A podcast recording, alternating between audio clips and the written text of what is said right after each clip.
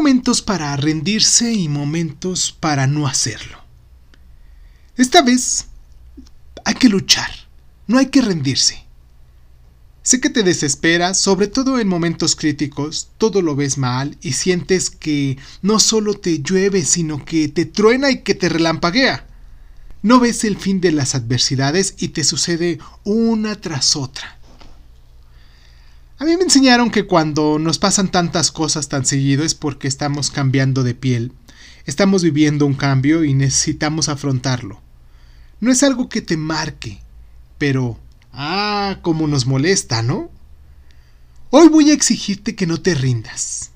Te tienes a ti y a gente que te quiere y por la que vale la pena vivir todo esto que llamamos vida.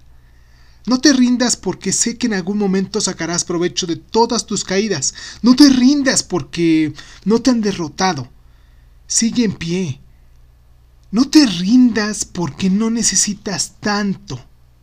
Lo que hoy tienes es suficiente. Descansa y no permitas que tu mente te haga daño. Apóyate en quien amas. No eres el primero ni el último en sentir desesperación y dolor. Todos podemos salir adelante. No te rindas hoy. Sé fuerte.